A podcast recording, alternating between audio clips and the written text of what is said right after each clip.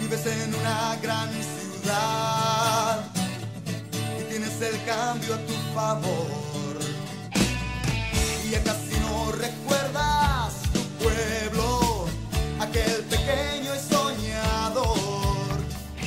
¿qué tal? Buenas noches. Buenas noches, un placer enorme poder saludarlos de nuevo a través de podcast de mi tierra. Nos pueden encontrar a través de Facebook, arroba de mi tierra podcast.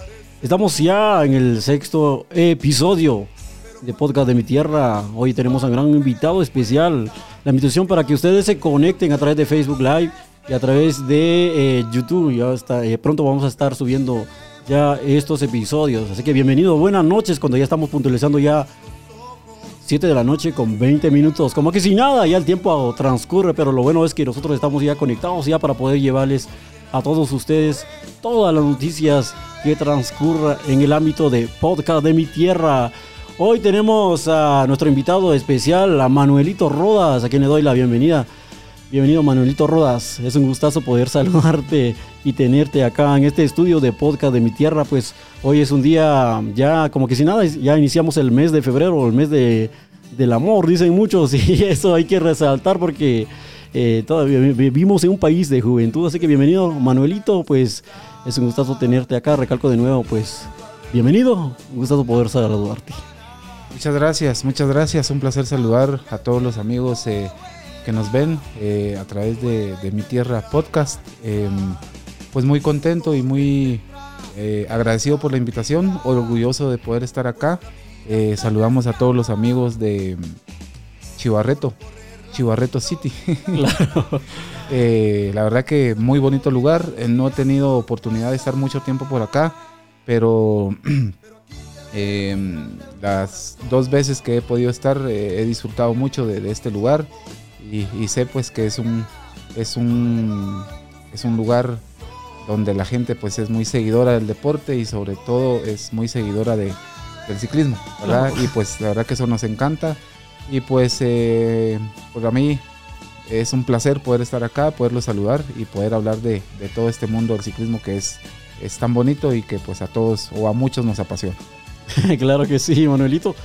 Pues me decías fuera del micrófono que cuentas con 37 años de edad y para hacer ciclismo pues es bastante juventud, creo yo, cuando uno pedalea la bicicleta, pues la gente ya se dieron cuenta, ah, ese es Manuelito Rodas, que el que hacemos los aplausos ahí en el pelotón cuando iba en medio del pelotón o hace unas fugas dentro del ciclismo nacional de Guatemala, pues muchas, vemos, y muchas veces hemos tenido la oportunidad de poder verte, Manuelito, tal vez solo con los cascos y con la playerita cuando pasas.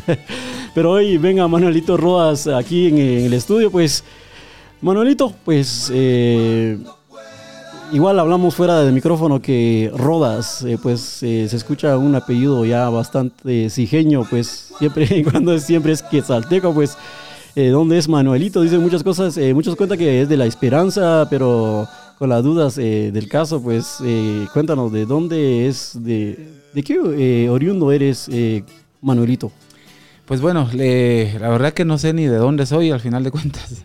Hombre, pues yo soy nacido en, en Quetzaltenango. mi papá, pues él sí era o es de, de San Carlos Hija de, de nacimiento y pues vivió mucho tiempo ahí. Y cuando yo nací, pues él eh, vivía en, en, San Carlos Hija y pues decidió pues, inscribirme, ¿verdad? O poner mi partida de nacimiento en, en este lugar y entonces es, es, así como al final de cuentas en mi cédula de, de, vecindad y ahora en mi DPI pues dice que el lugar de nacimiento es San Carlos Hija. Y pues bueno, la verdad que orgulloso de ser de por acá, de, de, de cerca de, estos pueblos. Eh, resido ahora en, en la aldea Sihuilá de San Juan Ostuncalco, que es un lugar pues que me ha acogido muy bien. Eh, vivo eh, desde hace más de 10 años eh, en ese lugar. Eh, me casé con, con quien es mi, mi, esposa y pues ahí vivimos en, en, en esa aldea que pues nos ha dado muchísimos momentos felices. Importante, gracias Manuelito. Bueno, hoy vamos a hablar del tema de ciclismo, vamos a hablar de, de las anécdotas, de las experiencias que has vivido dentro del ciclismo nacional e internacional, pues eso, la participación tuya es de aplaudir. Eh, vale la pena un quetzalteco representar a su país en los Juegos, Juegos Olímpicos, pues en las carreras internacionales que has tenido. Pero eh, ya para poder adentrar a eso, eh, Manuelito, eh, ¿cuándo y cómo que iniciaste en el ciclismo? En ese caso, porque siempre hay un pero. ¿A los cuántos años iniciaste? Es, ¿Cómo fue que te diste la, la emoción de poder agarrar el ciclismo? ¿Cómo detectaste tú que tu fuerte es el ciclismo? pues hay diferentes eh, tipos de deporte. Hablamos de fútbol, eh, pues es que es muy, es muy famoso en Guatemala, que todos los muchachos, porque aquí juega fútbol también, yo me apego, pero hay otros deportes en el caso tuyo que es el ciclismo. ¿Cómo fue que te diste cuenta que tu fuerte es el ciclismo? Pues bueno, eh, sobre todo me inicié a los, más o menos como a los 16 años, ya casi llegando a los 17.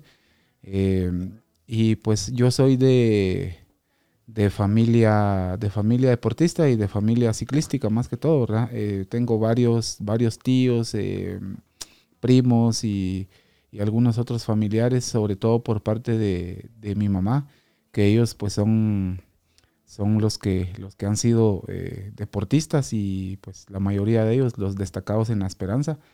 Y, pues seguramente de ahí había algo en, en la sangre. Y, pues eh, recuerdo que fue por, porque un mi, un mi tío eh, en ese tiempo, cuando yo tenía pues 16 años y eh, vivía en, La Esperanza, lo vi a él y a otro mi, primo y, algunos de mis otros familiares entrenar.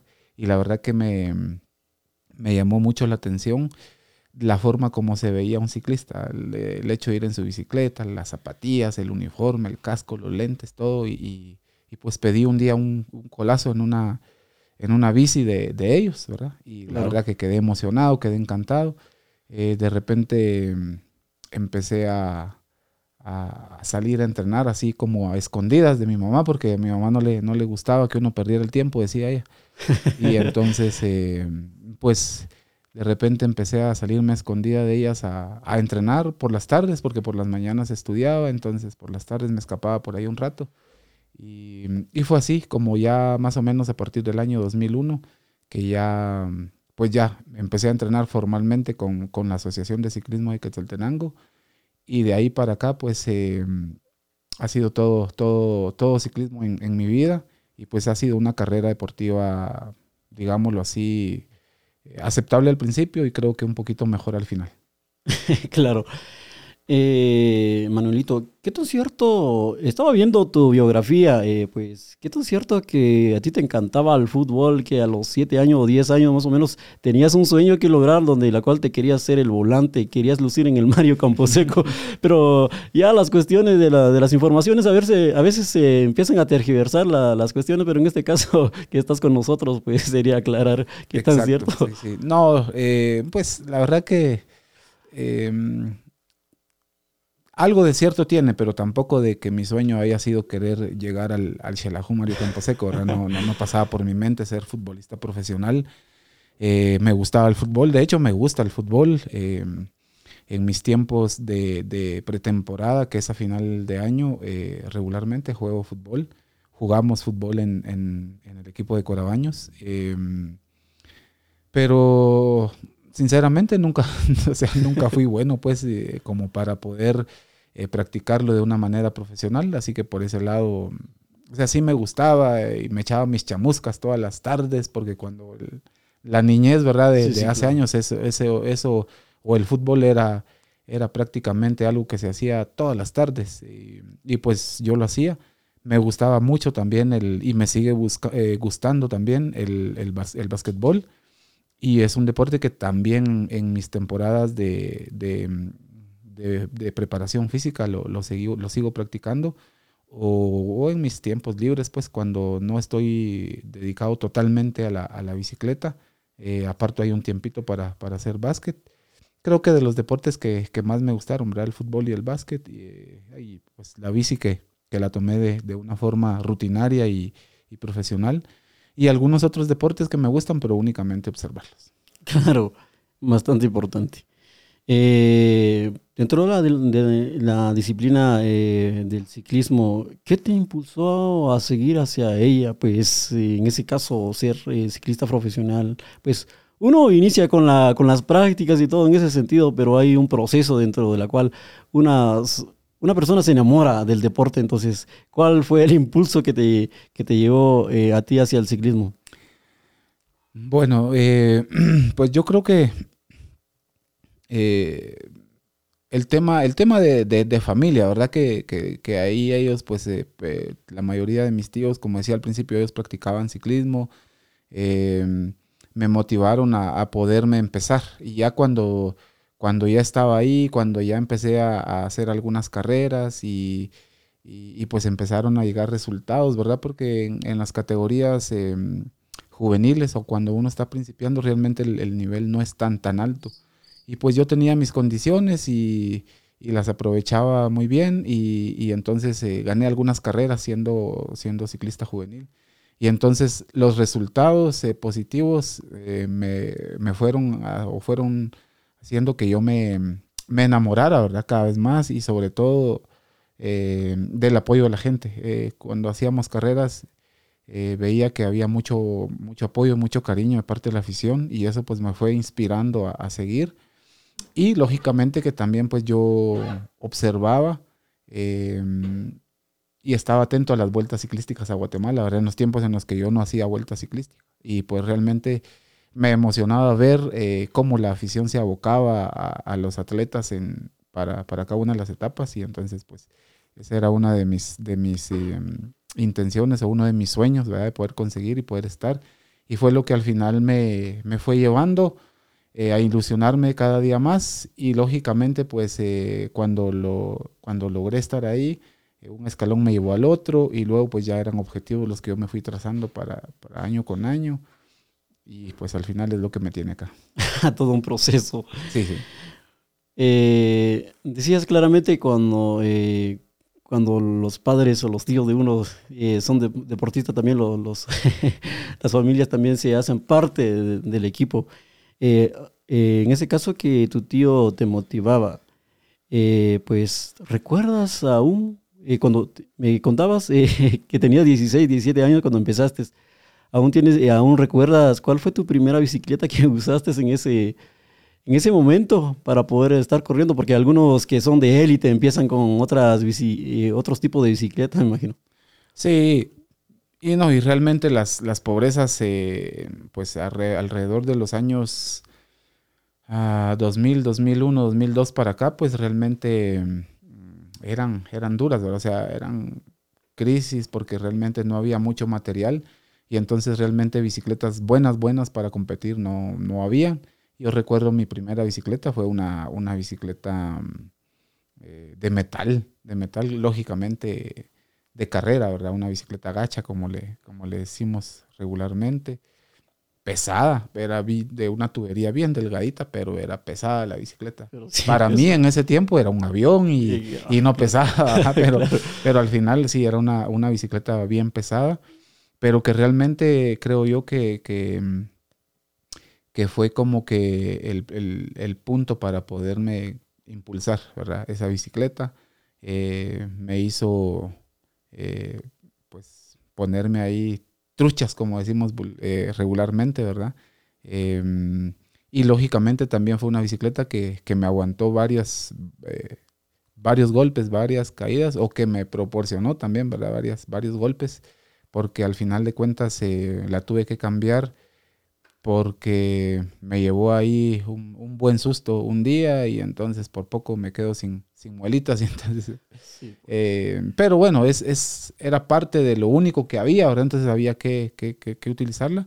Eh, sí la recuerdo, era una bicicleta que ni siquiera tenía mm, una marca comercial, sino que era una bicicleta que, que le habían puesto la, la, el nombre del, de uno de los, de los pues, más grandes ciclistas que ha tenido Guatemala, que fue Roberto Nova. La bicicleta tenía como, como nombre Bicinova. Bicinova. Bicinova. era una, una bicicleta que, que pertenecía, a la, pertenecía a la asociación de, de Shela, que estoy seguro que en esos tiempos tal vez fue Federación de Ciclismo de Guatemala quien armó algunos cuantos cuadros de esos, ¿verdad? Y les pusieron ahí los stickers y todo y ya se las repartieron a las asociaciones para que pues, se las dieran a sus atletas eh, recién llegados. Y pues yo fui uno de los que eh, utilizó esa bicicleta para poder eh, iniciar mis entrenamientos y todo. Ya eh, cuando ya pues era, tenía un poquito más de capacidades, ya me fueron cambiando de, material, ya bicicletas un poquito más, más estables, bicicleta más, más acorde a lo que hacía, ¿verdad? Y ahí pues ya para adelante ya fue otra historia.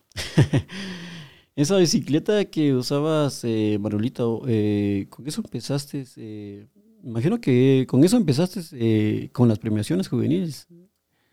Sí, sí, de hecho esa bicicleta me, llevó a, varias victorias eh, a nivel local, a nivel Quetzaltenango. Eh, recuerdo que de juveniles hacíamos carreras eh, en Retaluleu, íbamos a hacer algunas, sobre todo a principios de año. fuimos a, me recuerdo, algunas carreras de feria en Tapachula. Y, ajá, y, pues hasta ahí recuerdo que, llevé yo esa, esa mi bicicleta, pero realmente no, no, no tardó mucho conmigo. A lo mucho fue un, fue un año, porque ya para poder competir em, a nivel nacional, pues ya realmente necesitaba tener un mejor material y pues ya la asociación eh, adquirió ahí unas bicicletas en mejor estado, con mejores componentes y todo, ya para que pues, sus atletas fueran ahí lo mejor posible. Y yo fui de los, de los primeros que, que de la asociación recibió también una bicicleta en mucho mejor estado para poder competir con ellos.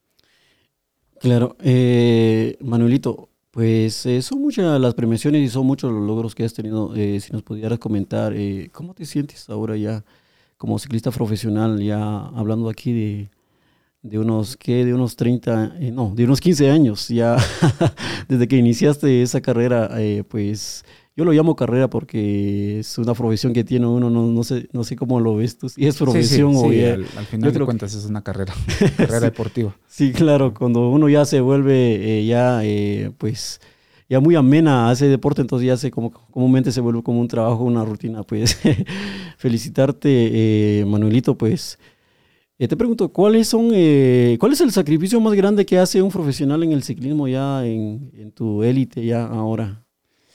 Mm, la verdad que em, sacrificios. Hay, hay varios y, y, la verdad que habría que, que, ver realmente a qué le llama uno sacrificios, ¿verdad? Porque en este caso yo creo que cuando, cuando, cuando uno está acá, cuando uno está haciendo, haciendo deporte, regularmente si uno tarda mucho es porque, bueno, o es masoquista o, ama demasiado al, al deporte. ¿verdad? Y en mi caso, pues yo tengo pasión por el ciclismo, o sea, he leído cada, cada vez más, cada día más, le voy teniendo mucho más amor, mucha más pasión. Y realmente em, es eso lo que, lo que me tiene todavía acá. Sacrificios hace uno, porque creo que uno de los, de los, de, los tantos sacrificios que se, que se hacen es em, tener mucha disciplina. O sea, hay cosas que a veces uno entre, entre la familia se pierde, por ejemplo, eh, de algunas, algunas fiestas, si a uno pues le gusta definitivamente.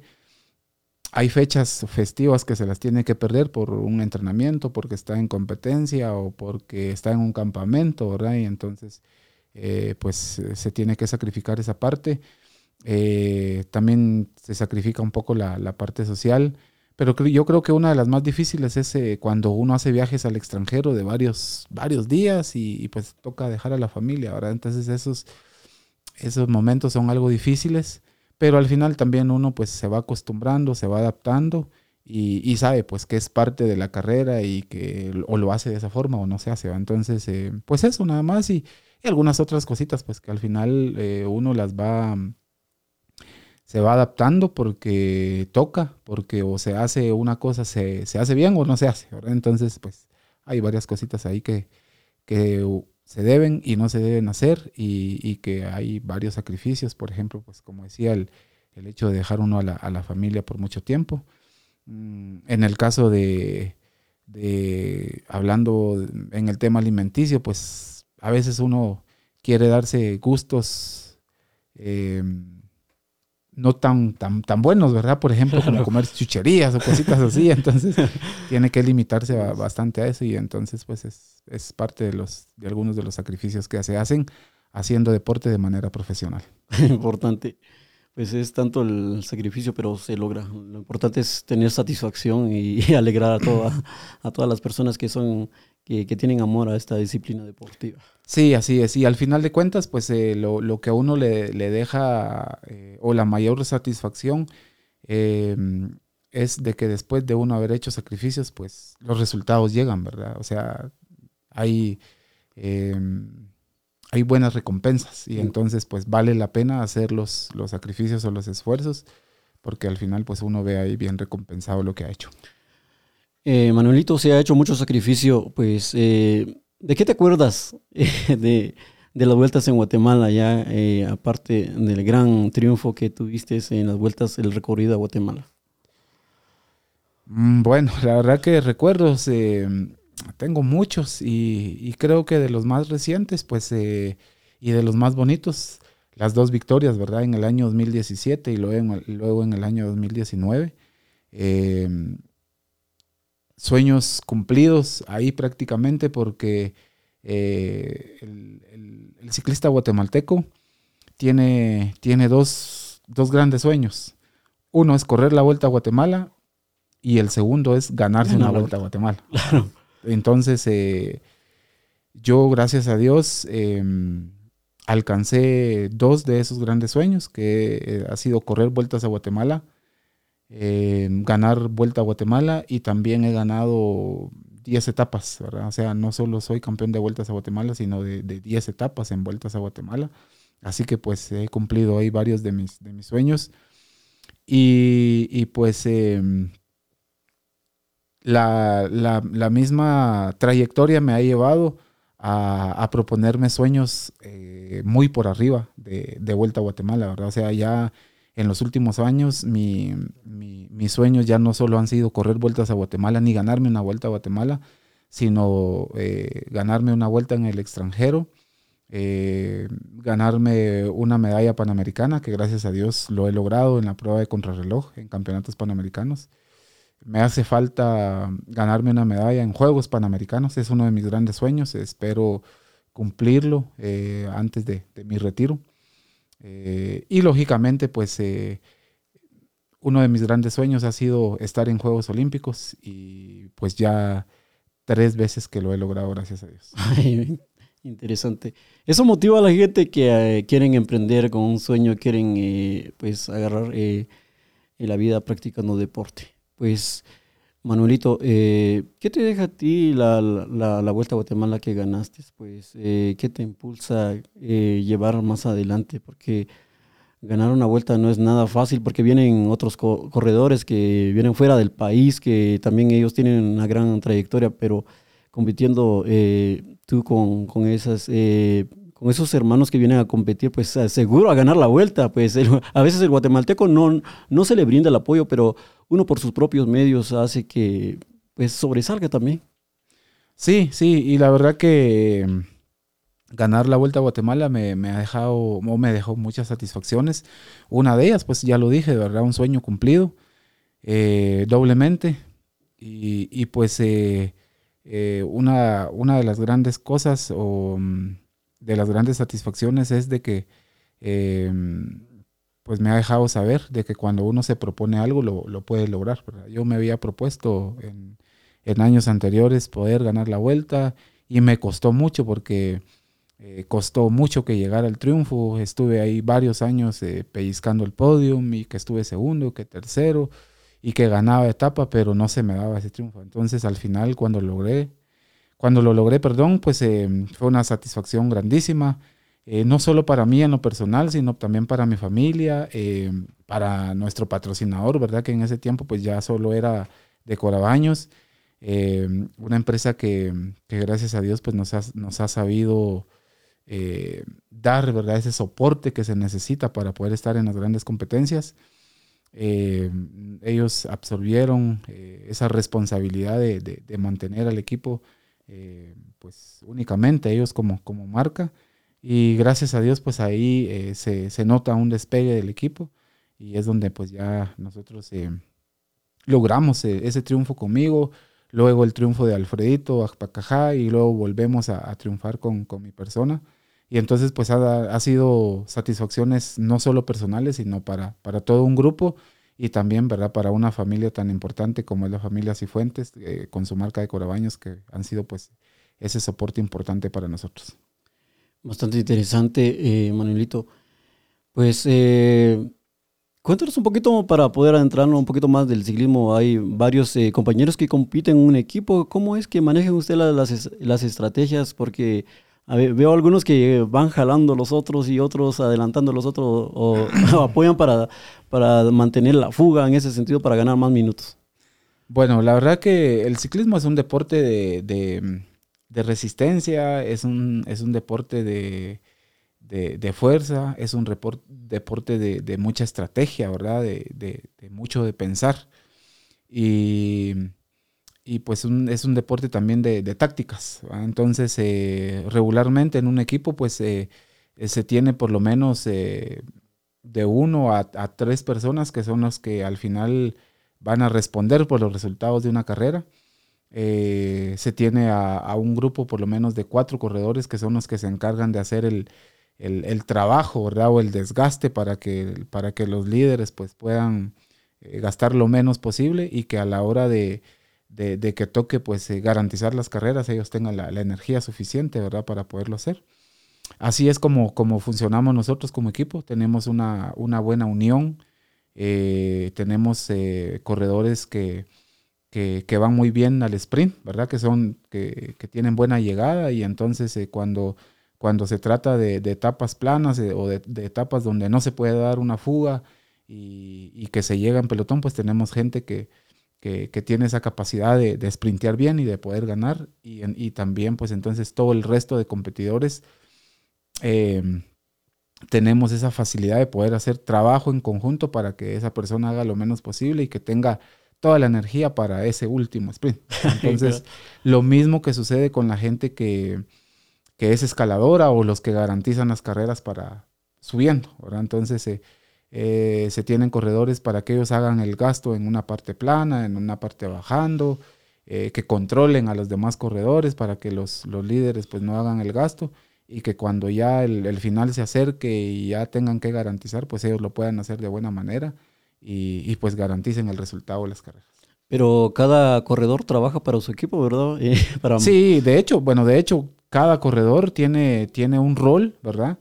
Eh, y, algunos pues son corredores exclusivos para trabajar, le llamamos nosotros exclusivos, que ellos, eh, su, tarea es eh, controlar a los demás corredores, llevar a sus líderes lo, mejor ubicado posible, traerle abastecimiento, traerle su agua, su, comida, para que él esté ahí haciendo el, mayor, el menor gasto posible y que tenga fuerza para, para el final de las competencias. Todo es un equipo, todo es todo, todo, Sí, todo funciona, funciona en equipo, desde los eh, seis u ocho atletas, dependiendo los que tenga el equipo, el entrenador, el mecánico, que es una parte muy importante, es una de las, de las piezas que no debe faltar en un equipo de ciclismo. Eh, lógicamente también el, un fisioterapeuta, ¿verdad? Una persona que se encargue de, recuperar a los atletas después de, su, de su ejercicio o, de las etapas, de las competencias. Eh, y pues también los patrocinadores, ¿verdad? Que son la parte fundamental, eh, hablando en el soporte económico.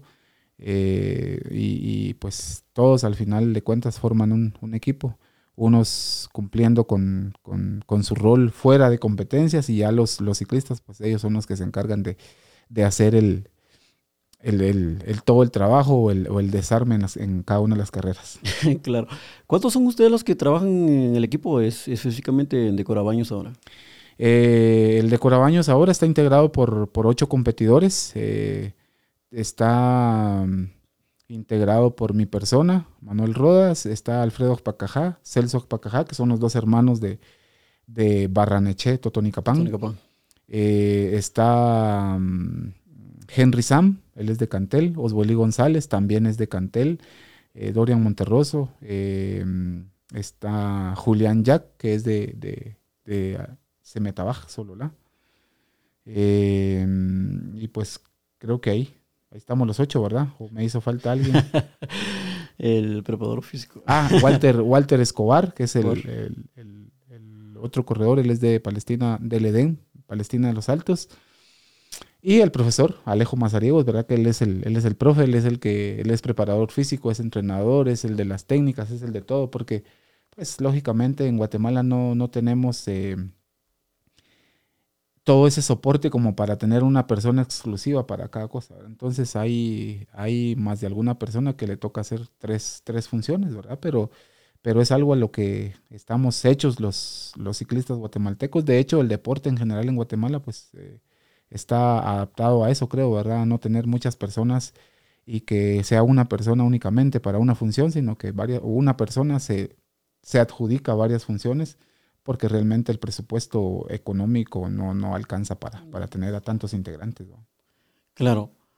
Lo importante es resaltar y llevar el nombre de Guatemala en alto eh, con la personalidad de todos ustedes, porque es importante llevar el nombre de Guatemala en alto porque eh, hay otras disciplinas deportivas que también es, un fuerte también, pero en ese caso es, que es el ciclismo que se ha demostrado con tu persona que sí se puede. Eh, eh, la biografía tuya dice que has llegado al más allá. Cuéntanos un poquito sobre las competiciones internacionales donde has estado, porque mucha gente es un quetzalteco de, de Shela viene y se ha ido a internacional. ¿Cómo es eso? Entonces, para poder animar a todas las personas que quieren iniciar con esa disciplina deportiva. Pues eh, yo favorablemente, eh, gracias a, los resultados eh, a nivel nacional, pues he logrado formar parte de la selección de ciclismo de Guatemala ya durante muchos años, ¿verdad? Y he formado parte de, la selección para eventos programados únicamente por, Federación Guatemalteca de Ciclismo o por invitaciones que nos llegan de otros países.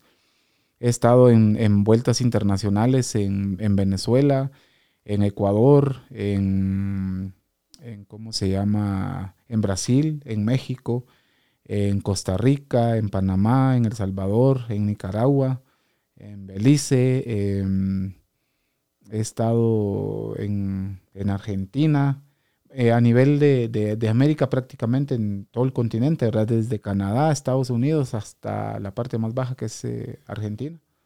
Chile, todos, todos esos países eh, he estado compitiendo en vueltas y en, y en competencias en, carreras eh, de un solo día o campeonatos eh, panamericanos, en juegos, eso ya es hablando de ciclo olímpico, he estado en, Juegos Centroamericanos, en Juegos Centroamericanos y del Caribe, en Juegos Panamericanos y en Juegos Olímpicos, ¿verdad? O sea, eh, durante, creo que son ya cuatro, cuatro ciclos olímpicos en los que he cumplido con el ciclo olímpico completo, ¿verdad? Que son desde Juegos Centroamericanos hasta, hasta Olimpiadas. Eh, Manuelito, eh, son dos cosas. ¿Cómo se siente competir en los Juegos Olímpicos y competir en Juegos eh, pues centroamericanos? ¿Cómo, se vive el nivel? Porque imagino que todos son buenos los que se van a, Juegos Olímpicos y pues no es para descartar las competencias en los, Juegos Centroamericanos. centroamericanos, sí. un poquito. sí. o sea, la diferencia es abismal, ¿verdad? Lo que pasa es de que eh, los, los, Juegos Centroamericanos eh, es un evento donde, donde nosotros somos potencia, ¿verdad? O sea, Guatemala es uno de los, de los, creo que puede ser el, mejor país de Centroamérica en, el deporte en general. Y entonces, pues para Juegos Centroamericanos a nosotros nos, nos toca eh, pelear por las, por las medallas, ¿verdad? Y a veces no, no, no nos toca pelear por por, por, ver si hacemos bronce o plata, sino se nos exige por estar en, el oro, ¿verdad? Entonces es una competencia que, o son competencias que eh, nos traen ahí cierta presión y, que estamos obligados a, dar un buen resultado. Eh, y lógicamente, pues tenemos nosotros confianza y sabemos de que, de que lo podemos lograr porque sabemos que, somos ah, ciclistas de, de, una misma región y que estamos a un mismo nivel competitivo, ¿verdad? Lógicamente, pues en una Olimpiada, eh, los Juegos Olímpicos son el, son el, creo que el, la, actividad deportiva se podría decir, o los Juegos donde se encuentra lo mejor del, deporte a nivel mundial, donde llegan solo a Juegos Olímpicos llegan alrededor de 10.000 atletas y llegan los 10.000 mejores atletas del mundo. Entonces, es, es, es, otro, es otro nivel poder estar ahí. Es una competencia totalmente diferente a competir en juegos, desde Juegos Centroamericanos hasta Juegos Panamericanos. Es totalmente diferente los, los Juegos Olímpicos, ¿verdad? El, nivel ahí es, es, es, lo máximo que puede haber. Yo creo que no hay competencia mm, a nivel mundial que le, que le gane a Juegos Olímpicos. Y realmente para, para mí, como, como persona, como atleta y como guatemalteco, pues ha sido siempre un orgullo y, y un placer poder representar a, a Guatemala, a, a, Quetzaltenango y a cada uno de sus habitantes, ¿verdad? En, en estos juegos. ¿Cómo se siente cuando ya mañana me toca el, ya la carrera? me imagino que muchos nervios. ¿Cómo, cómo, cómo lo, mane lo manejabas? Sobre, sobre, todo cuando, cuando un atleta es principiante, pues eh, le cuesta, le cuesta claro. dominar la, la, parte de los... La parte de las emociones. De las todo. emociones o la, la parte psicológica, sí, ¿verdad? Claro. La parte de los nervios, la ansiedad y todo eso. Eh, pero ya con el tiempo uno va aprendiendo, ¿verdad? va aprendiendo y, y, y, parte del aprendizaje es saber que pues una competencia es un, es un entrenamiento más, ¿verdad? Entonces uno se ha pasado toda una, un, una época o una vida o, o, un, todo un proceso entrenando, preparándose para, para un evento, entonces uno sabe que, que va y que va bien, ¿verdad? Uno tiene confianza de lo que ha hecho eh, así que pues eh, una, una, competencia no es nada más que, que, un examen del final, ¿verdad? De lo, que, de lo que uno ha hecho en tiempo atrás. Lógicamente pues eh, las emociones existen, ¿verdad? Y siempre tiende uno ahí a, a, a, emocionarse un poquito de más o a tener un poquito de ansiedad porque es normal en el ser claro. humano, ¿verdad? A quien no le pase eso pues eh, a lo mejor es de, de hierro. Entonces eh, pasa, pasa, ¿verdad? Que hay eh, y sobre todo, dependiendo la importancia de la competencia, pues así también son las emociones, así son los, los nervios, ¿verdad? Y también la exigencia que, le, que uno se... Exactamente, ajá. Uno la, la, exigencia que, que, uno tenga, eso también hace parte importante y es lo que a veces eh, o ayuda o perjudica para, para un buen resultado. ¿Cómo se siente, Manuelito, pues estar en una talla, un nivel tan alto de élite, pues competir con otros competidores también que son de élite? Pues, ¿qué pasa por la mente cuando ya mañana toca la vuelta, pero competir con élites, eh, con grandes personas también que tienen esa categoría de poder eh, competir? Pues bueno, yo creo que siempre que tengo la oportunidad de, de poder competir, eh, ya sea en vueltas a Guatemala en, o en competencias locales o, o, en el evento en el que esté, eh, pues contento, ¿verdad? Porque es una oportunidad más para mí para seguir aprendiendo, para seguir disfrutando de lo que me gusta, que es, es eh, andar en bicicleta. Y, y, pues también comprometido, porque a veces el, el hecho de estar uno en, en, en, un, en un evento tan importante o en una competencia importante es eh, pues aparte de todo, es a veces compromiso para uno como persona, como atleta, eh, de dejar muy bien representada una a su marca o a la bandera que está representando. En ese, en ese caso, eh, Manuelito, ¿quién eh, sufraga los gastos que uno, cuando es en caso de Juegos Olímpicos, ¿quién, quién sufraga esos gastos que uno, sabemos que siempre se hace un sacrificio, pero hay ciertos gastos, ¿quién los cubre? Bueno, la verdad que el, deporte en general, media vez sea eh, representación de, selecciones nacionales, pues todo, todo gasto eh, lo hace el, el, gobierno, ¿verdad? Porque a través de las entidades como CDAG, Comité Olímpico Guatemalteco y cada una de las federaciones, ellos hacen las gestiones para, para sus atletas, para, cierto, para los eventos que tengan que asistir y, y realmente, pues, eh, mientras uno vaya con, con azul y blanco, ¿verdad? Vestido, eh, jamás se va, se va a pagar uno eh, un boleto aéreo o, un hospedaje fuera del país, sino que realmente, pues, siempre que, que uno sea convocado para selección o para integrar una selección, pues los gastos incurren a través de esas entidades. Alguna vez eh, puede ser que uno le toque mm, sufragar gastos, pero cuando son invitaciones personales, ¿verdad? Que de Ajá. repente eh, me, me, me, invitaron a mí de un equipo de otro país y, y pues eh, me quiero ir, pero ellos me dicen, mire, véngase y, y, nosotros le colaboramos con esto, pero no con todo. Entonces, pero si uno tiene el, deseo de ir y, quererse superar, y pues bueno, entonces le toca por ahí sacar algo de su bolsa y ponerlo, ¿verdad? Mientras pues ya de repente le va bien y lo logra recuperar. Y si no, pues queda como una buena inversión, porque al final de cuentas es mm, todo lo que, lo que uno gasta en pro de, mejorar su carrera deportiva o cualquier carrera que uno tenga en la vida. Es, es buena inversión, creo yo. claro. En muchas de las, de las ocasiones, eh, pues eh, hablo de la alimentación, eh, que es tan importante, y también como el entrenamiento. ¿Llevas algún tipo de dieta con relación a, especialmente, llevas algún tipo de, dieta para poder llevar a estas disciplinas deportivas? Bueno, regularmente no, no nos exigen tanto dietas específicas, ¿verdad? Pero sí nosotros ya como profesionales sabemos qué es lo que debemos y no debemos eh, meterle a nuestro cuerpo. Entonces tratamos de, de, no, de no meterle demasiada chuchería, por ejemplo, ¿verdad? No comer mm, mucha chatarra.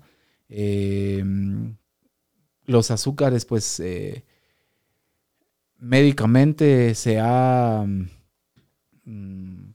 se ha investigado y, se, y nos hemos dado cuenta de que no, nos sirven de mucho, ¿verdad? Entonces han sido algunas cosas que, los atletas profesionales, sobre todo de alto rendimiento, pues se han ido quitando un poco, ¿verdad? Eh, en algunos casos, si uno pues presenta un poquito de, peso más de lo que debe, pues le quitan ahí un, un, poquito de carbohidratos, algunas harinas refinadas y pues algunas cosas que, que no son de mucho beneficio para, para, el cuerpo y para la salud, pues tratamos de evitarlas. Y de ahí, pues lo que más tratamos es de hacer una, dieta alimenticia lo más balanceada posible. Eh, la alimentación antes y después eh, de, la, de, la, carrera, ¿cuáles son los alimentos que...? Pues regularmente, si es una competencia, tratamos de, meter carbohidratos, carbohidratos buenos, ¿verdad? Eh, fruta, verduritas, proteínas eh, como pollo, pescado, eh, huevos, ¿verdad? En, regularmente las competencias son por la mañana, entonces lo que uno debe hacer es desayunar bien, así que pues lo que primero entra son huevitos, eh, plátanos, algún otro carbohidrato de absorción, pues se podría decir rápida, que sería como tipo banano, de repente un, pan integral, ¿verdad? O sea, tratando de, no meter eh, alimentos que, que, no le vayan a ayudar de nada al cuerpo, sino que nada más vayan a ocupar espacio. Siempre se, se, busca que lo que uno le meta al cuerpo pues sea de mucha ayuda, que le aporte energía y que le sirva ahí para, para tener mucha fuerza. en ese caso, eh, a veces muchos eh, dicen, yo soy potente pero eh, en ese caso que has eh, experimentado, en el caso del ciclismo, ¿qué, qué ayuda eh, el ciclismo en, la, cuestión de salud de, cada persona? Bueno, el, ciclismo la verdad que es un deporte muy completo y que al final de cuentas le trae a uno, pues si lo practica para, para por su salud, pues es, excelente, ¿verdad? lo mantiene muy bien físicamente a uno, o sea, mantiene eh, si alguien no quiere subir de libritas, pues haciendo ciclismo se mantiene muy bien. Em, le ayuda mucho a la regeneración, ¿verdad? De, sus articulaciones. Eh, hay gente que, a veces em, ya se siente mal de articulaciones, que le duelen sus rodillas o algunas otras. Y, pues que tienen dolores de espalda o situaciones así, pues regularmente les, les eh, medican eh, ciclismo, ¿verdad? De manera no competitiva, sino recreativa, ¿verdad? para, para, que la salud vaya mejorando. Em, nos mantiene, como, como todo el deporte, ¿verdad? Nos mantiene alejados de, los vicios, ¿verdad? De, cosas malas. Eh, es, un, es, un, deporte que necesita de, mucha disciplina, de mucha entrega, y entonces, pues, absorbe tiempo, ¿verdad? Entonces evita que, que pues uno tenga ahí eh, pensamientos eh, ajenos a lo, al, pues, a lo que está haciendo. Claro, pues bastante interesante, así que si uno quiere hacer ciclismo, entonces... Debe ser, muy, pues debe ser, si quiere ser ciclista, tiene que ser una persona eh, disciplinada o que por lo menos en el camino aprenda a disciplinarse, que aprenda a, a ser fuerte, ¿verdad? Porque realmente el ciclismo necesita personas fuertes, eh, no solo físicamente, sino mentalmente también, ¿verdad? Hay que ser muy fuerte, eh, de, que sea una persona dedicada porque necesita de mucho tiempo. El ciclismo, mm, si uno quiere estar pues eh, a, muy alto nivel, le tiene que dedicar tiempo, tiene que sacrificarse, ahí sí diríamos así, casi que el 100% de, de, su tiempo, ¿verdad? Útil. Así que, pues, si quiere hacer ciclismo, debe saber que, que hay varias cosas ahí que, que, que, tiene que hacer. Disciplinarse mucho, eh, entrenar, ser constante, ¿verdad? Y la constancia es una de las cosas que más, más funciona en el ciclismo porque eh, da el caso que a veces alguien llega y dice, yo quiero, quiero entrenar, quiero, quiero ser bueno, démosle pues, ¿verdad? pero llegan dos días y llegan y cinco no llegan y entonces así no, ¿verdad? Entonces esto se necesita de mucha disciplina, mucha entrega y, y de darle mucho tiempo al deporte.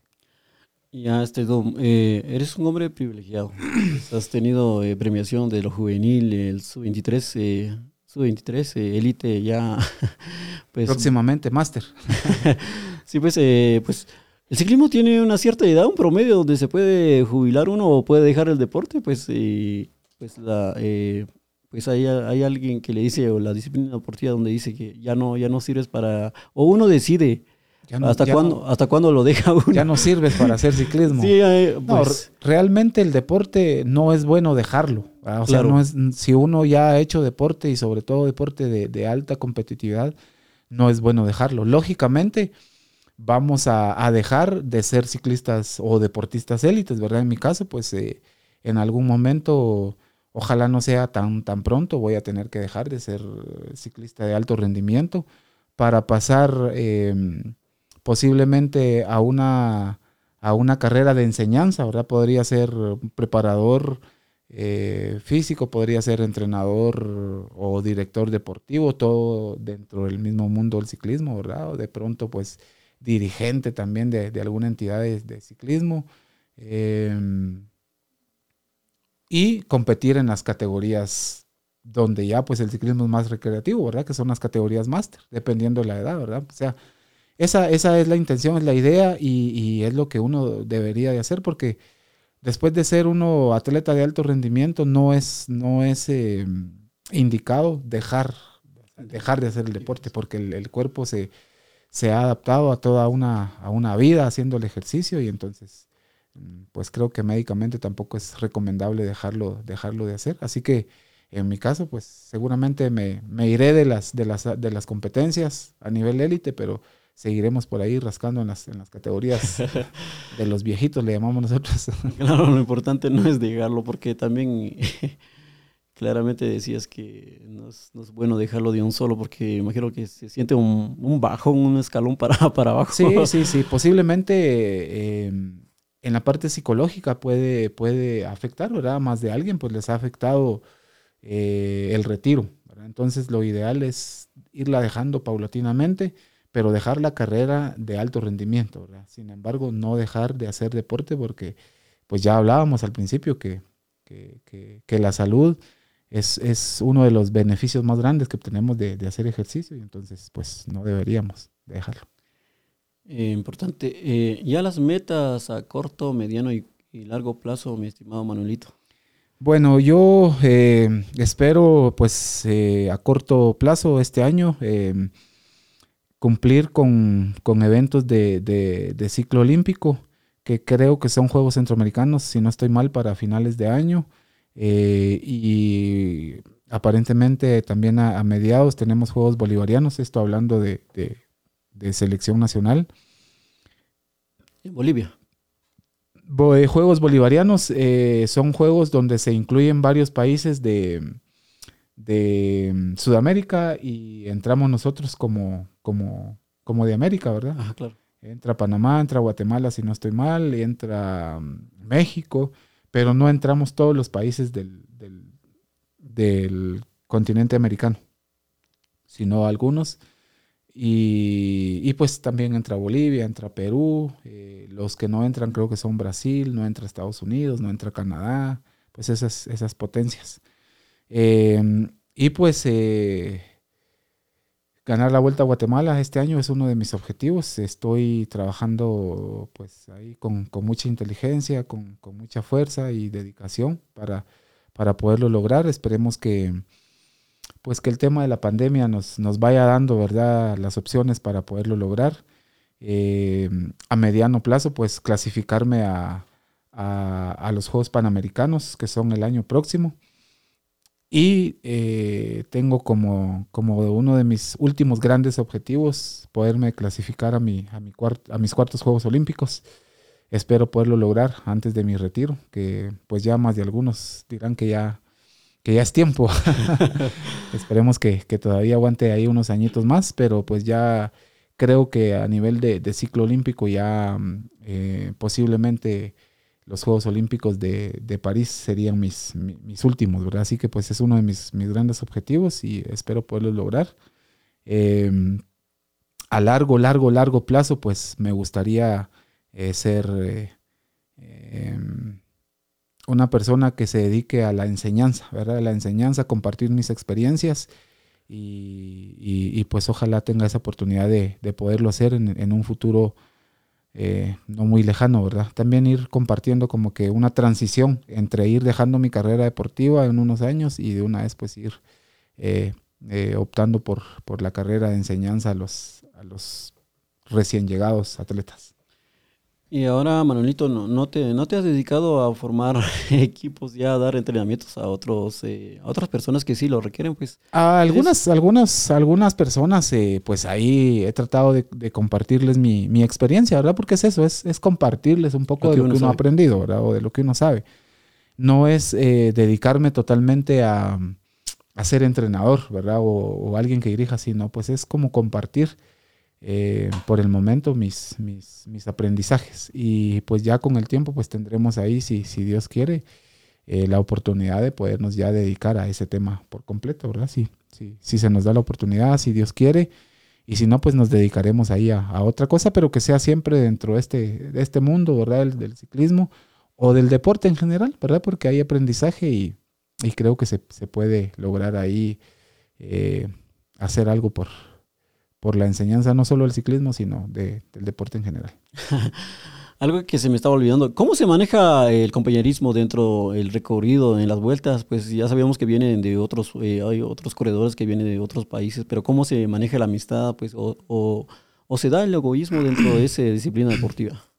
Es muy probable, ¿verdad? Que, que haya eh, en algún momento, bueno, tal vez no egoísmo, sino las mismas rivalidades entre, entre, entre equipos, entre marcas, entre países, eh, llevan ahí a, pues que, que, siempre uno tenga ahí eh, algunas diferencias con algunos atletas, pero regularmente el ciclismo es un deporte de, mucha amistad, ¿verdad? De hermandad, es, un deporte en el que pues todo el mundo se conoce. Nosotros, nosotros eh, prácticamente en un pelotón todo el mundo se habla, ¿verdad? todo el mundo se conoce. Nosotros vamos a, una carrera a México y, nos hablamos con, la mayoría, ¿verdad? Vamos a Belice por la misma trayectoria que hemos, hemos tenido, pues de igual forma, ¿verdad? Todo el mundo nos conoce y hablamos con todo el mundo.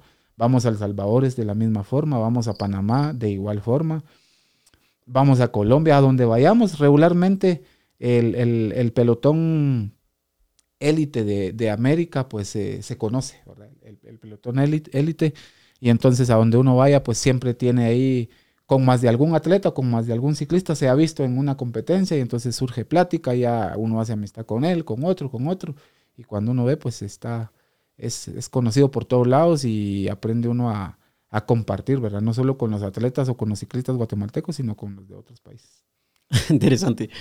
Bueno, qué, qué, bonito, qué hermoso se, se, siente y se ve cuando ya los competidores se, se siente esa eh, hermandad, esa amistad, pues en algún momento ustedes como países se han echado la mano. Eh, son, nosotros somos guatemaltecos, en el caso tuyo que, que eres salteco.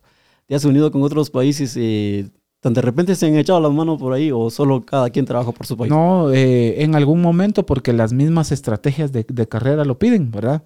Eh, que, que, se una, por, por ejemplo, un equipo un equipo guatemalteco con un equipo panameño, digámosles que porque se fue un equipo de Colombia y no hay quien, pues no hay quien lo persiga y qué hacemos, entonces eh, surgen, ¿verdad? Las uniones entre países para poder ir por, la gente de otro país. Y eso es normal, ¿verdad? De eso se, tratan las competencias. Y regularmente uno en, competencia termina, pues, eh, eh, uniéndose, uniéndose con unos y, desuniéndose con otros. Todo depende de cómo, de cómo se estén moviendo las competencias y de la estrategia que, que se haya planteado y de lo que se necesita en el momento también. Interesante, pues lo importante es tener comunión con, todos los países igual. Exacto, así es. es importante, Manuelito. Pues alguna anécdota mala que te haya pasado dentro, no importa en qué, en qué momento lo tuviste, pero la que te marcó más la, vida, pues eh, hay algo malo que te haya pasado dentro del recorrido. Mm, bueno, la verdad que las anécdotas malas, eh, podrían ser los momentos difíciles que uno pasa a la hora de las caídas. Hay caídas o accidentes en competencia y entrenamientos que, que son, son situaciones que a uno a veces lo, lo, obligan a un retiro prematuro o, a un retiro parcial, ¿verdad? En lo que uno se recupera. Eh, y entonces, eh, pues eh, en mi caso, las caídas, las caídas eh, o, accidentes que he tenido son los que algunas veces pues me quedan ahí como, como anécdotas malas, porque de ahí todo es eh, disfrutar, ¿verdad? Uno, yo soy de los que voy a las carreras, aunque vaya, aunque vaya sufriendo, trato de, revertir el sufrimiento y de, aprender a, disfrutarme cada una de las etapas o de las, de las competencias que hago.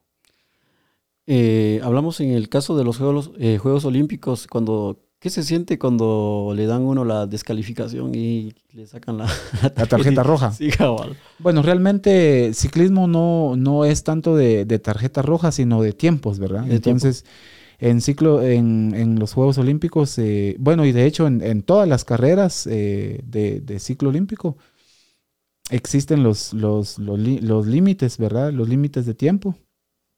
Y entonces... Eh, uno ya sabe que si en, alguna competencia, eh, eh, pues uno se, quedó del, pelotón principal y, a, cierto, a cierta distancia de, la meta, pues uno ya pierde cierto tiempo, sabe que, el cuerpo de comisarios eh, lo va a retirar porque lo, exige un reglamento, ¿verdad? Hay un reglamento que dice en una competencia de, con, con tal y tal terreno, eh, los corredores no pueden perder más del tanto por ciento, ¿verdad? Con el, con el pelotón o con el corredor puntero.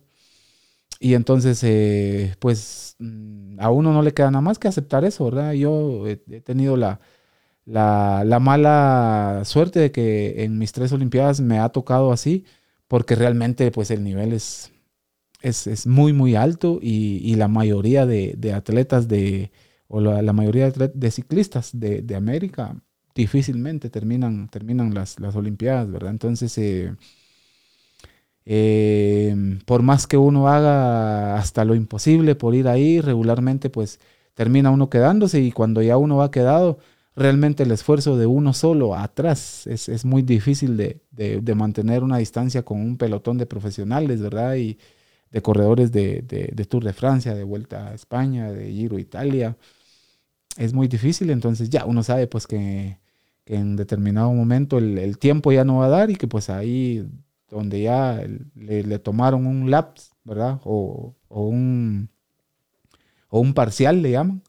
Y, pues ya los comisarios dicen hasta aquí ya, ya el porcentaje se dio y, y véngase, nos vamos.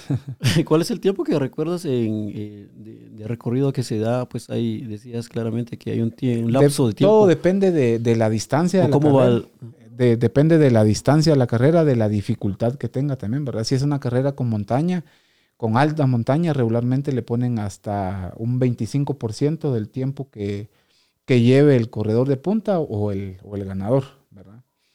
Entonces, eh, eh, así, así es como, como, como manejan ¿verdad? Los, los tiempos para poder retirar a competidores y sobre todo lo hacen en competencias de un solo día, campeonatos mundiales, eh, Juegos Panamericanos, o sea, la ruta de Juegos Panamericanos, de Juegos Centroamericanos y del Caribe, de Juegos Centroamericanos y de Juegos Olímpicos, ¿verdad? Porque son competencias de un solo día. Cuando son competencias como la Vuelta a Guatemala, hay límite de tiempo, pero permiten que, los corredores em, que salieron en la etapa terminen la etapa. Y ya, ya si, si al, final, pues el, el último corredor, digamos así, no llegó dentro del límite de tiempo, pues ya el otro día o en la noche le dicen, mire, usted no llegó dentro del límite de tiempo y pues ya no está, ya no aparece en la clasificación. Así que mañana pues ya no tiene chance de salir, ¿verdad? Buena, en buena onda. Exactamente, así, así de sencillo. Pero porque son carreras por etapas, ¿verdad? Entonces le dan chance que llegue. Si llegó dentro del límite, pues puede salir al día siguiente y si no, pues lastimosamente queda fuera. En las competencias de un solo día, pues los van eliminando a cada eh, cierto cierta parte del recorrido. ¿verdad? Por lo regular ponen eh, hasta cuatro puntos de, de, ¿cómo se llama? Le llaman points, ¿verdad? Y, y en, son puntos como de revisión, ¿verdad? Para que ahí van viendo. Si ya este corredor ya va, ya no va en el límite de tiempo, pues entonces de una vez desde aquí ya lo retiran y dice vaya a descansar porque se vuelve un riesgo para el corredor también ir ahí solito, ¿verdad? Ya no le brindan la protección que se debe. Eh, lógicamente la atención para él ya no es la misma porque su entrenador y sus compañeros van adelante. Eh, y pueda que se haya quedado sin agua, sin comida, entonces es un, riesgo que se quede solito hasta atrás. Entonces es, por esas situaciones que los van retirando conforme el límite se vaya acercando. Claro. Eh, ¿cuántos, eh, ¿Cuántos kilómetros has recorrido el mejor tiempo en una hora? ¿En una hora? Sí, ¿cuántos kilómetros? Eh, mejor tiempo que... Es muy probable que haya hecho tal vez, eh, creo que como 55 o 60 kilómetros en una hora. Sí, porque... Casi, casi minuto y... Sí, más o menos, ¿verdad? Un minuto por kilómetro en, en algún recorrido plano o que es bajando. Incluso hasta más. Hay, hay, he estado en algunos eventos donde se bajan más de más de 60 kilómetros al principio de la carrera, ¿verdad? Entonces se baja un promedio de 60, 70, entonces hace unos 62, 65 kilómetros en una hora. Sí, porque... De bajada.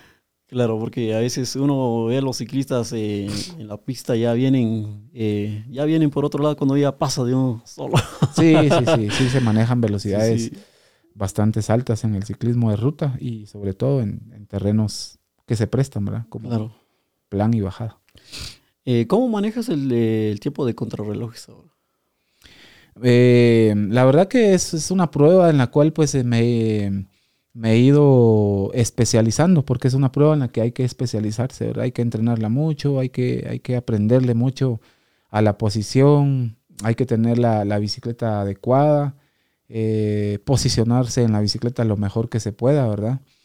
hay que jugar mucho con medidas y realmente es, un, es un, es un mundo en el que hay que combinar tecnología con, la fuerza de uno, con, posición y realmente pues es, algo que, que, cuesta, pero que llama la atención y a mí me apasiona y pues me he ido, me he ido especializando y me gusta, ahora, o sea, me gusta mucho la contrarreloj entonces es por eso que, que, que, la practico y que me, va, me ha ido bien en los, en los últimos tiempos en esa prueba porque hace más o menos, pues, cómo, cómo dominarla, ¿verdad? Porque es una prueba en la que, en la que uno va casi que al límite desde que inicia hasta que termina. O sea, no hay, no hay, en la contrarreloj no se puede uno por ahí dar el lujo de, ah, me voy a echar un estirón y luego continúo. Ahí es desde que usted sale hasta que entra, tiene que ir con el pulso al límite y tirando la mayor cantidad de vatios que se pueda.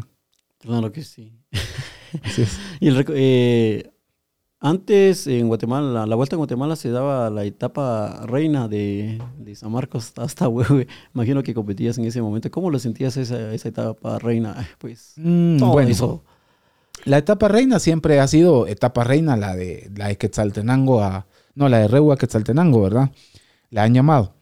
Pero sí, la etapa de San Marcos a Huehuetenango eh, fácilmente podría. Eh, era, era otra etapa reina la vuelta a Guatemala y yo la corrí varias veces, porque antes, eh, cuando yo empecé a correr vueltas a Guatemala, la, la vuelta se hacía de, de 12 hasta 13 días, ¿sí? entonces alcanzaba para ir a Huehuetenango. De hecho, eh, tengo una victoria de etapa de saliendo de San Marcos y terminando en Huehuetenango. Tengo victoria de etapa. La gané creo que en el 2008. 2008, 2008. si no estoy mal. Ajá. Eh, pues es, es una etapa que es sacrificada, ¿verdad? es matadora, es una etapa que tiene de todo. Tiene alta montaña, tiene bajadas, tiene plan. eh, se sale de un clima frío, se sube al ma- más frío, se Sí. baja y se llega a un clima templadito como es eh, Huehue, ¿verdad? Y, y en el camino pues uno se encuentra de todo en esa etapa. Una etapa bonita, mm, súper exigente, pero muy, muy, muy satisfactoria también. Pero el cuerpo también se presta para eso. Sí, la verdad que uno se, se adapta o el cuerpo se adapta a los, a los cambios drásticos. Mientras uno esté entrenado y, y- y, pues tenga la, la capacidad, el cuerpo responde a lo que uno le, le, le ponga o a lo que uno le exija. claro, interesante. Bueno, eh, Manuelito, ya casi ya vamos a estar finalizando porque la hora también. Sí, y seguramente ya llevó la cena. Eh, pues, ¿qué consejo le darías a... Sabemos que hoy vivimos en Guatemala, un país eh, pues, eh, donde se dan muchos problemas sociales. eh, hablamos de la violencia, de los vicios también. pues, ¿qué consejo le darías a las personas, a los jóvenes que quieren emprender, emprender con, eh, con una disciplina deportiva? Pues, eh, pues te vemos de una talla, pues ha sido mucho de sacrificio, pero ¿dónde estás? Porque has estado a un eh, nivel alto, porque así lo has querido también. Pues ha sido mucho tiempo de, de sacrificio también. Muchas gracias. Pues bueno, eh, yo creo que lo que les, les podemos ahí eh, aconsejar a todas las personas es eh, eh, aportarse bien, va, aportarse bien.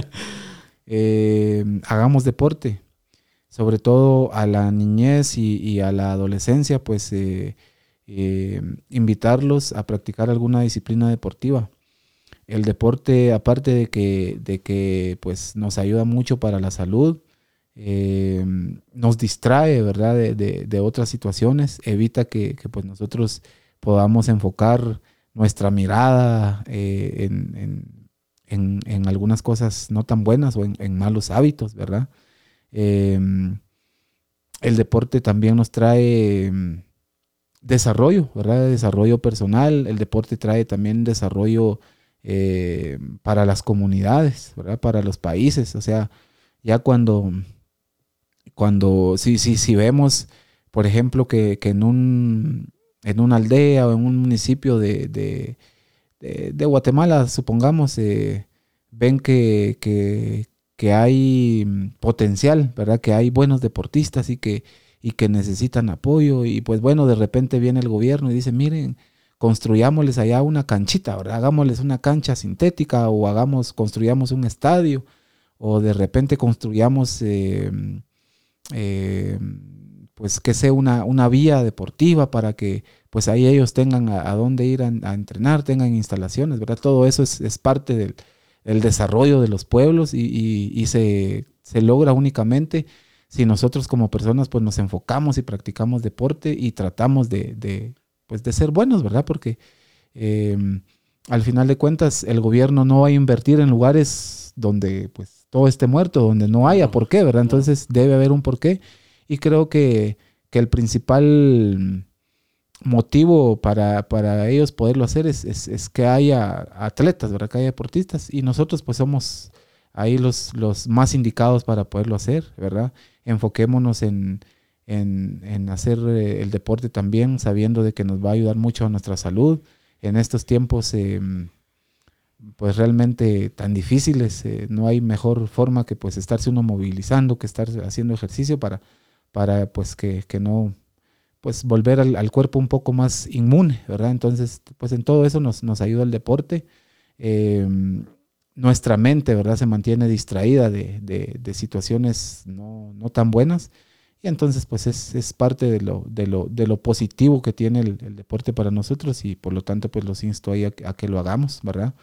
Eh, los niños, pues recordemos que, que la práctica de deporte es muy buena, pero también una parte muy importante es el estudiar, ¿verdad? O sea, los estudios son una parte muy importante de nuestra vida y debemos saber combinar nuestros estudios con el deporte y cuando lo sepamos hacer de una buena manera, pues van, van a ver que, que vamos a ser personas de, de éxito en el futuro. Y personas de bien, por supuesto. Y personas de bien, claro que sí. Como todas las personas de acá de Chivarreto y de, de, todo el occidente de Guatemala. Bueno, al final de cuentas, en, en, en toda Guatemala, ahora Guatemala se, se, destaca por ser un país eh, de mucha cultura, de claro. un país donde se, hay mucho deportista, un país de, de, mucho calor humano, ¿verdad? Y entonces, pues debemos ahí nosotros de, de seguir con, con esas tradiciones eh, y, y, con esos ese seguimiento de las buenas actitudes que han tenido las pues las personas que, que nos antecedieron. claro. Eh, aparte del ciclismo, ¿practica, ¿practicas otro tipo de deporte, aparte del fútbol que te apasiona también? Pues como lo decía al principio, el, básquet que lo practico en, eh, entre el mes de noviembre o a finales de octubre, noviembre y diciembre, porque es la época en la que hacemos nuestra preparación general, ¿verdad? Y entonces ahí es incluso hasta mediados de, de enero en algunas ocasiones. Practico fútbol y, y, y ¿cómo se llama? Y básquet, ¿verdad? Eh, no sé si a las canicas se le puede llamar deporte. No. También me gustaba mucho antes, pero ahora ya, ya son cosas que han ido desapareciendo, desafortunadamente. Eh, y otro que, que, me, que me, me, gusta mucho, pues es eh, tal vez no practicar el, los deportes, pero sí verlos, ¿verdad? Apoyar, ¿verdad? Eh, veo tenis, béisbol. dentro del ciclismo no solo hago ciclismo de ruta, sino también hago mountain bike. Soy, soy un, atleta o un ciclista casi completo. algunas disciplinas por ahí que no domino, pero domino bastante lo que es la ruta domino la pista, la contrarreloj y el mountain bike, sobre todo, tal vez no tanto de, de, cross country, no soy mucho, muy, muy, muy técnico, pero pues sí me, me, me gusta ahí las, eh, la bici de montaña y las competencias que no son de, de andar mucho en terreno de, de mucho peligro, ¿verdad? Porque claro. hay quienes les, les gusta el, el, el, peligro extremo y a mí no. Sí compito, pero lo más sano posible. claro.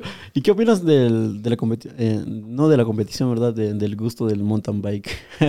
la verdad que es una disciplina muy bonita, es una disciplina eh, que la aconsejo mucho porque pues es una disciplina que ayuda mucho a, a, a distraernos, ¿verdad? Es una disciplina que se practica en lugares eh, donde regularmente pues no hay, no hay muchos autos, eh, lugares donde pues lo más que, que uno hace es respirar aire puro, ¿verdad? Porque se hace, se practica más que todo en las montañas y, la verdad que no hay, no hay nada más sano, ¿verdad? En estas épocas que poder uno eh, hacer ejercicio en, en, en, lugares donde el aire que uno respire pues sea lo, lo más sano posible, oxígeno puro. Y, el mountain bike pues es, es eh, tiene eso, ¿verdad? Es una disciplina que, que, se practica casi que bajo la sombra porque realmente en las montañas... Eh, se protege uno mucho, mucho del, del, sol, ¿verdad? Y pues aparte respira, respira aire puro. Eh, realmente para la salud, pues creo que es, es lo más recomendable que hay el, ciclismo de montaña.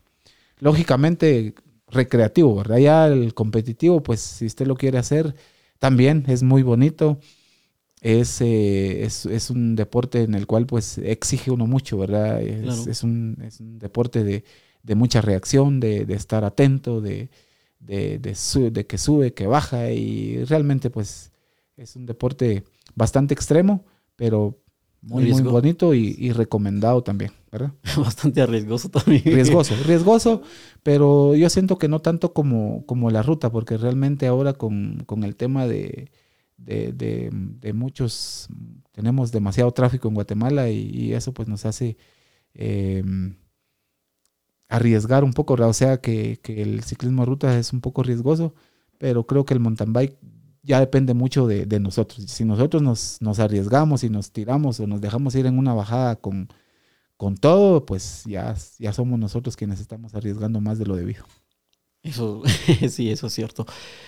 Eh, hablas, eh, hablabas eh, del, de la cuestión de humo y toda la contaminación, cómo se maneja eso en una carrera, porque hay muchos vehículos también que, que sacan humo, pues eh, imagino que eso perjudica eh, en el recorrido también.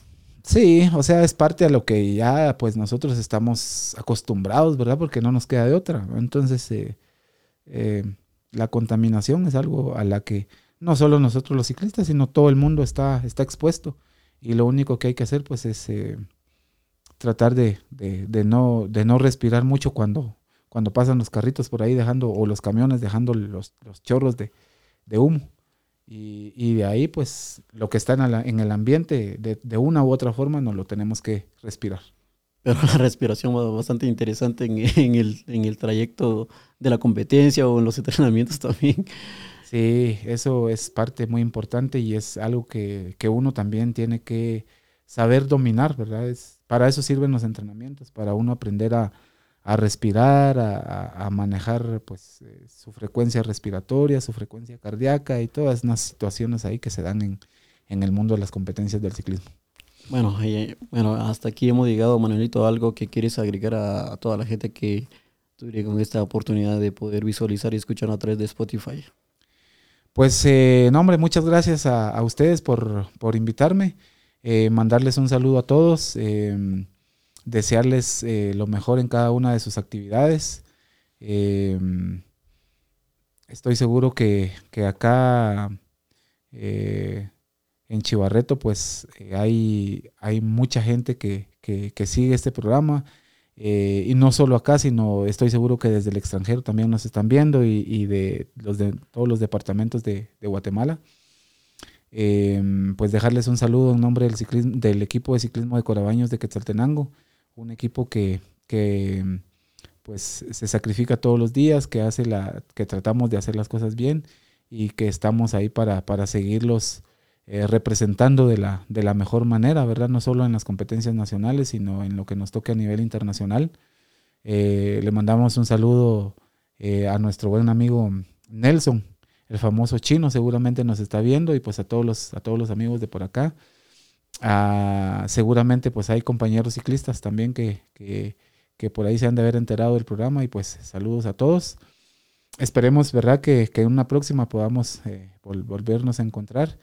Eh, a ustedes pues les deseo ahí lo mejor, muchos éxitos, que el programa vaya creciendo y que se vuelvan pues un medio eh, que dé a conocer, ¿verdad? Que no solo dé a, conocer el, acontecer diario, sino pues las disciplinas deportivas, ¿verdad? Y, pues que a través de ustedes eh, también se vayan dando a conocer muchos atletas acá en, esta bella región. No, pues eh, ha sido un gusto para nosotros tenerte acá, eh, Manuelito, pues desearle muchas bendiciones y sobre todo los éxitos de los sueños a corto plazo, mediano y a largo plazo. esperamos en el Ser Supremo que se te dé esa victoria y sobre todo pues es una lucha que, sigue a diario, pues, eh, pues bendiciones a tu familia también, que es el, el, ente también que también apoya pues ese deporte, pues desearle muchas bendiciones a toda tu familia, pues, eh, ¿qué nos queda decirte? Pues el espacio acá es, sumamente bienvenido para venir a, contar de las experiencias, de las historias de vida, porque todos siempre tenemos una, historia de vidas, eh, dónde hemos iniciado, hacia dónde queremos llegar, pues eh, el momento se te llegó, pues gracias por aceptar la, invitación, pues esperamos verte aquí siempre para poder contar otras experiencias ya de, los, de las metas que, te has propuesto y esperemos en Dios que se te dé. Muchas gracias, esperemos que así sea. Y pues eh, de nuevo, como, como lo dije al principio, es para mí un placer y un honor poder estar acá. Y ojalá, ojalá no sea la primera ni la última, ¿verdad? Ahí, eh, siempre estamos pues a las órdenes. Eh, y, pues ahí hay mucho que, hablar de, ciclismo y pues eh, cuando tengamos ahí siempre el, tiempito y ustedes tengan el espacio, pues lo podemos hacer con todo gusto. Claro que sí. Así que nos vamos a nombre de todos, gracias a toda esa gente linda que tuvieron esa oportunidad de poder escucharnos a través de Spotify y a través de Facebook Live, arroba de mi tierra podcast. Así que nos vemos en una próxima. Esta vez fue a las 7 de la noche porque vino Manuelito Rojas, ya que tenemos el programa regular de 8.30 de la noche. Pues nos vamos a nombre de todo bajo la dirección de nuestro querido amigo José Maldonado en las cámaras, Piro Maldonado y Eric Maldonado y un servidor de ustedes, Francisco Pastor. Nos vemos a la próxima y un abrazo y aplauso para nuestro querido corredor.